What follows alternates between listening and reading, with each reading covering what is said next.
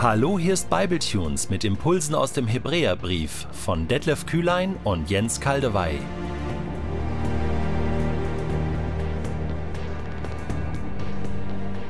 Der heutige Bibletune steht in Hebräer 1, die Verse 2b bis 3 und wird gelesen aus der neuen Genfer Übersetzung. Der Sohn ist der von Gott bestimmte Erbe aller Dinge. Durch ihn hat Gott die ganze Welt erschaffen. Er ist das vollkommene Abbild von Gottes Herrlichkeit, der unverfälschte Ausdruck seines Wesens. Durch die Kraft seines Wortes trägt er das ganze Universum. Und nachdem er das Opfer gebracht hat, das von den Sünden reinigt, hat er den Ehrenplatz im Himmel eingenommen, den Platz an der rechten Seite Gottes, der höchsten Majestät. Zur Reife im Glauben gehört, dass wir ein klares Bild von Jesus haben.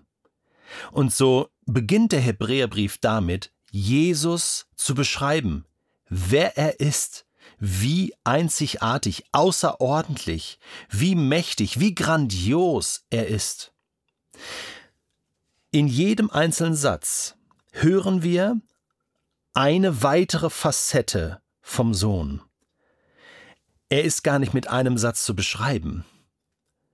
Da müssen Hunderte, Tausende Sätze kommen. Sätze, die wir bis in Ewigkeit noch lernen müssen. Nämlich so. Der Sohn, er ist der von Gott bestimmte Erbe aller Dinge. Allein hier könnten wir in die Tiefe gehen und uns fragen, was ist dieses Erbe? er erbt einfach alles, was Gott gehört.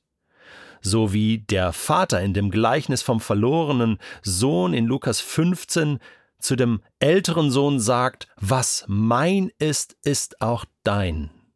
So ist das zwischen Gott, dem Vater und, und dem Sohn Jesus Christus.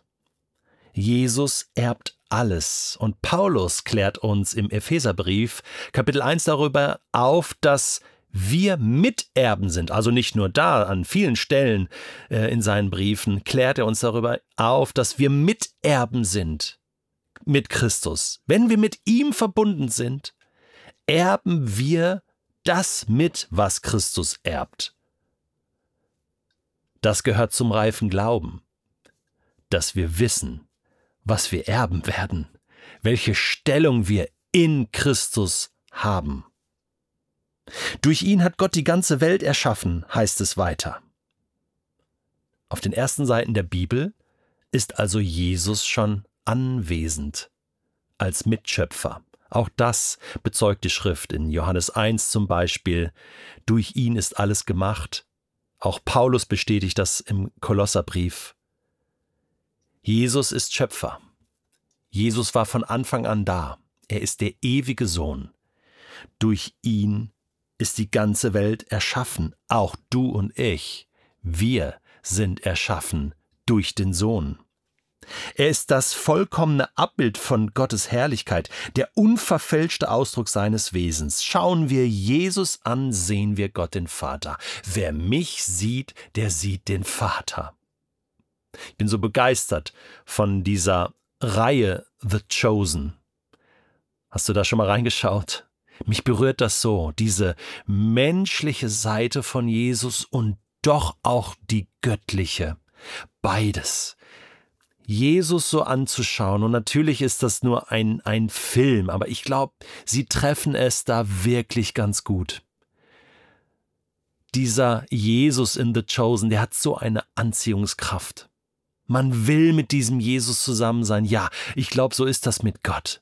Man kann gar nicht anders. Man, man will mit Gott zusammen sein. Und Jesus verkörpert das. Diese Sehnsucht Gottes nach uns, nach dir und mir. Und er zeigt auch, wie das geht. Und deswegen sagt er auch, ich bin der Weg zum Vater. Komm, ich nehme dich an die Hand. Ich zeig dir, wie das geht. Gemeinschaft mit unserem Vater im Himmel. Du musst das unbedingt erleben. Immer wieder. Auch das ist reifer Glaube. Wer Jesus sieht, der sieht Gott unverfälscht.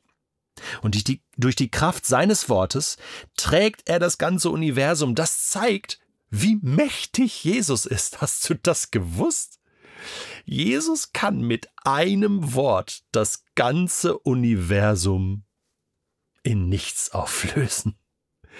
Keine Angst, das wird er nicht tun. Nein, er ist ein guter Gott und er ist ein guter Messias, ein guter Sohn Gottes, zur Rechten des Vaters. Er trägt das ganze Universum. Das macht mich hoffnungsvoll. Bei all dem, was wir erleben an Krisen, an Kriegen, an Pandemien, was uns Angst macht.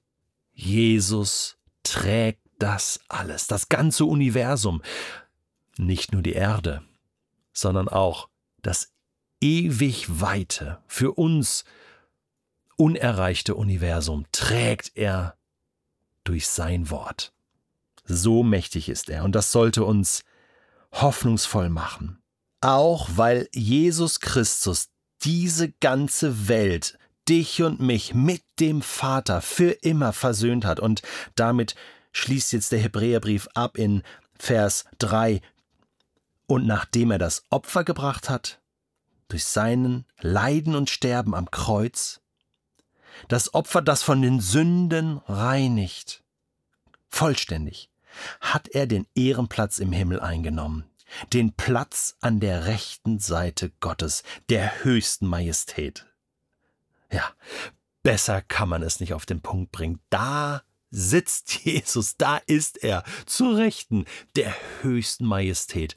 Es erinnert ganz klar an den Christus-Hymnus in Philippa 2 ab Vers 6 und das ist eine kleine Hausaufgabe, die ich dir mitgebe für den heutigen Tag, dass du jetzt gleich deine Bibel aufschlägst oder dein Handy zückst und deine Bible-App öffnest und Philippa 2 ab Vers 6 suchst, denn da geht es darum, dass unsere Haltung so sein soll wie die von Jesus Christus. Wir sind ja mit ihm unterwegs.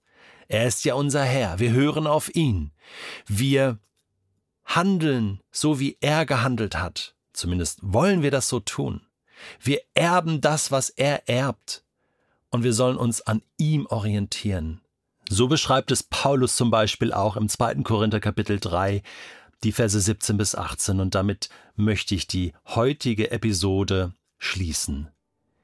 Dieser Herr aber ist der Geist, von dem wir gesprochen haben. Und wo der Geist des Herrn ist, da ist Freiheit. Ja, wir alle sehen mit unverhülltem Gesicht die Herrlichkeit des Herrn. Wir sehen sie wie in einem Spiegel. Und indem wir das Ebenbild des Herrn anschauen, und hier ist Jesus gemeint, indem wir das Ebenbild von Jesus anschauen, wird unser ganzes Wesen so umgestaltet, dass wir ihm, Jesus, immer ähnlicher werden und immer mehr Anteil an seiner Herrlichkeit bekommen. Diese Umgestaltung ist das Werk Gottes. Sie ist das Werk seines Geistes.